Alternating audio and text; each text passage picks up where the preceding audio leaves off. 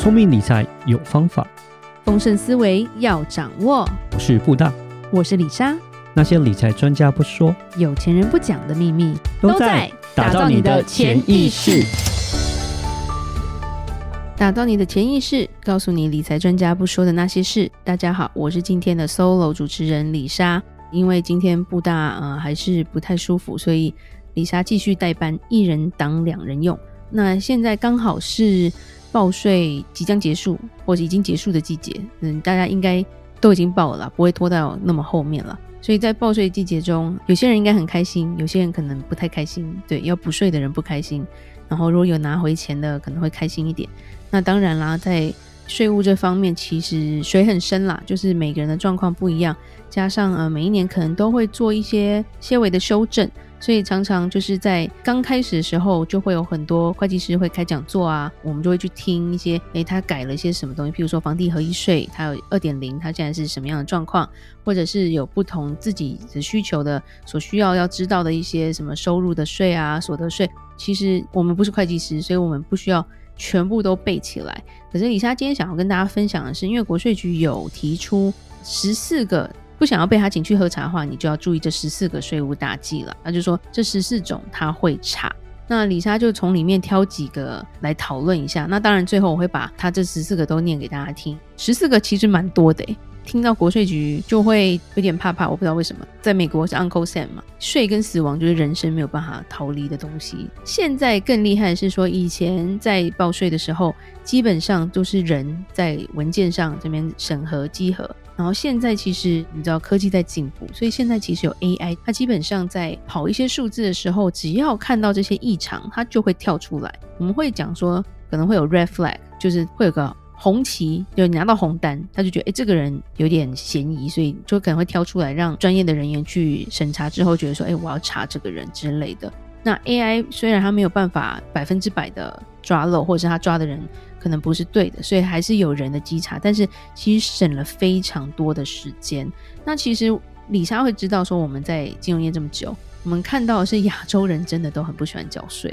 美国人很妙，美国人就是他该缴多少就缴多少，他们其实不太有不想缴税的这个想法，最多只是说我想要省税。那可是华人都是我想要避税，不然就不要缴税。我想要都是现金，文化不太一样吧？可是有时候又会觉得说，我们缴的税。是让国家更好吧，所以不喜欢缴税不是一个聪明的方法啦。如果你想要想办法去逃的话，不要小看国税局或税捐稽征处的查税方法跟他们的手段，因为在美国就发生过几件事，就是黑道老大他杀了几十个人都没有被抓，就是被抓都马上放出来，就算他杀人了，但是最后是因为他逃税。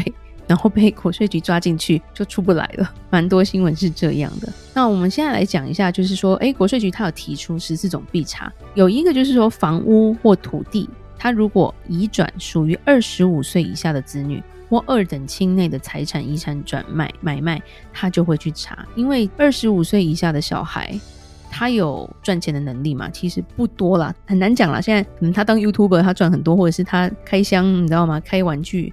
但很少有这样的人，所以如果说诶，房屋或土地移转到二十五岁以下的子女的话，他们基本上会查，因为你移转下去，你有没有缴赠与税，你有没有缴土地增值税这些东西，就是他们会去计算你是不是想要逃这一块的税。那这个我觉得也比较常会发生在就是华人圈里面，因为长辈当初他买房子的时候很便宜啊，可是你知道现在尤其是台北。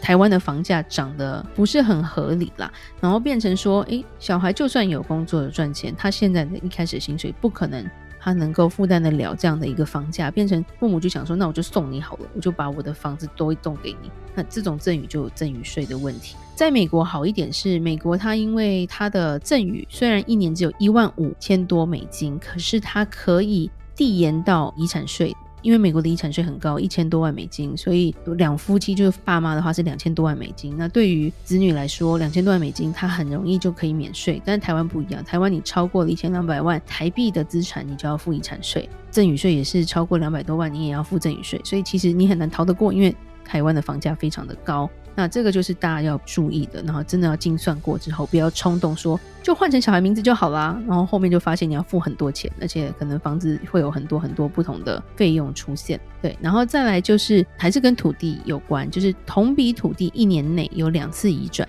第二次移转呢买受人与前次出售人的姓氏、住址雷同的话，移转的限额在三百万以上者，他也会查，这叫做所谓的三角移转，有点像是他送给你，然后再卖给他，有时候就会找一个第三人或者是家人之间做一些这种转赠的动作，那这个他也是很容易会看得出来有猫腻的啦，所以他就会去查。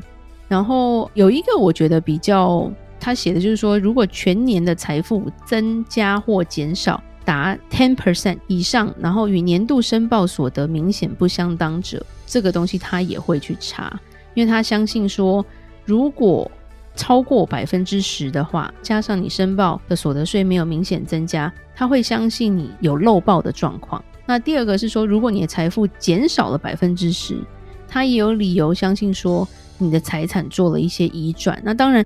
我觉得这个比较多的是说，可能你的钱是多一点的啦，不可能说你全身积蓄只有二十万，你增加了百分之十，就是二十二万，他要查你。对，这应该有一个数字的限，就是你大概要有多少钱，他才会查你啦，不会说你刚出社会，我才刚赚钱，然后我加薪或者是我多一点现金或者怎么样，他就查你，这个不太可能了。他写的没有那么清楚，但是去想一下就会知道说，哎，这个东西应该是这样的。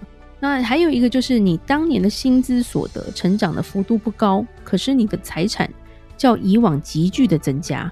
那一旦你的薪资没有大幅的成长，可是你财产是大量的增加，他就会觉得说，你必须要说明你的财产来源从哪里来。譬如说，哪些地方他可能可以扣到税，哪些地方可能别人要付税。对，因为他会觉得你的说明不是很清楚，或者是当你说明不明确的时候，基本上他可能就会用反洗钱法，就是说他会怀疑你有洗钱的机制，他会转交给洗钱防治单位去调查，因为他怕说你是白手套嘛，你帮人家洗钱之类的。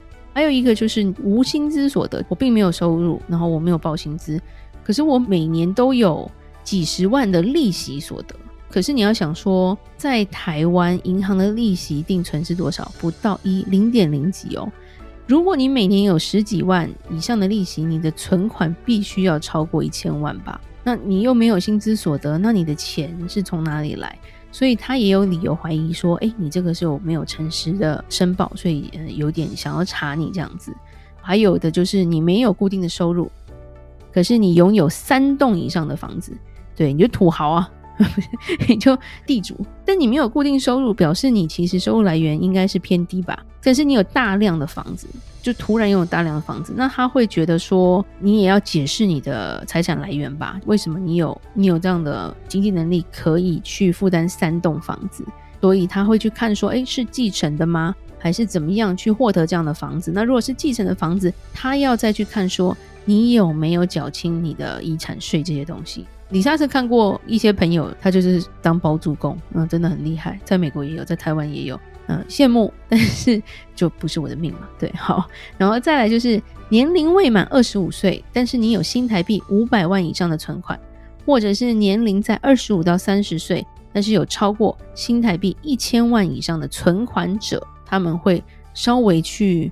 观察一下发生什么事，譬如说你突然得到很大笔的赠与啊，还是说这笔钱从哪里来的？对，那因为未满二十五岁，新台币超过五百万，嗯，如果以大陆那种就是很宠的小屁孩，他们里面都很多了，对，那就不太一样。那当然比较有趣的是，特定人士跟知名的演艺人员，他们都会特别的去稽查，因为你要知道，中国光是靠这样的茶税赚了多少钱嘛，对不对？他有多少的明星就是诶逃漏税。反正山不转路转，后来明星都不收钱，都收什么名画啊、珠宝啊，对哈、啊，这就不多讲了。对，丽莎没有认识的人，但是听过很多 case。对，那最后一个就是购买外币，再转汇到子女在国外的银行账户。基本上，他这个东西他会要求你说，为什么你要转钱到国外子女的银行账户？他需要一个理由。那如果小孩是，如果他是学生的话，基本上通常你可以转学费出去是没有问题的。那学费有学费单可以做证明，然后甚至是一些生活费上面你是可以做证明的。那如果到成年子女的话，他基本上也是要求放在赠与税上面，所以以台湾赠与税来说，就变成美金八万块，你可以免税的赠与到海外子女的身上。但是超过的话，比如说我要给五十万，这种东西就变成说你必须要去解释。那可能有些人会去做一些借贷啊这些的证明。那可是基本上来说，他们银行啊跟国税局，他都会需要一个很合理的解释，他才会让你，就是说你做这样的动作之后，你可能要提出解释。那解释合宜的话，然后你的证据是符合的，那他才会放你一条生路。对，当然有时候我觉得我们人常存的一个侥幸的心态，觉得啊没关系啦，不会是我啦。可是当是你的时候，真的是很可怕。其实被国税局查，李莎在美国有朋友被国税局查过，其实是很痛苦的。其实就跟新冠一样啊。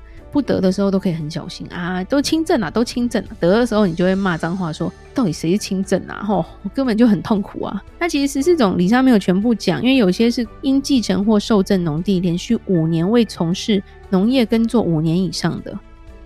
嗯，对。看完这句话之后就还是无感，因为里莎跟这个没有什么关系。还有一个是主管机关搜集房屋贷款资料，了解借款资金之用途及流向。通常此部分就是需具有赠与税起征的金额才会列入，再来就是收取大额的土地征收补偿金，追查资金的流向，就你收了很多补偿金，这些钱可能也是需要缴税。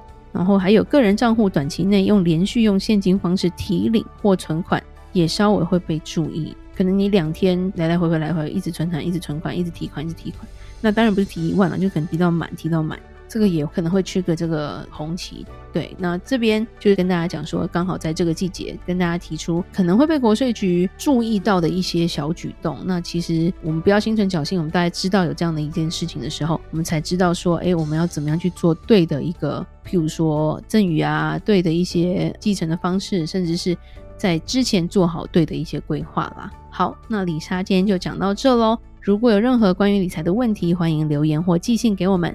打造你的潜意识，让你谈钱不再伤感情。我是李莎，我们下次见，拜拜。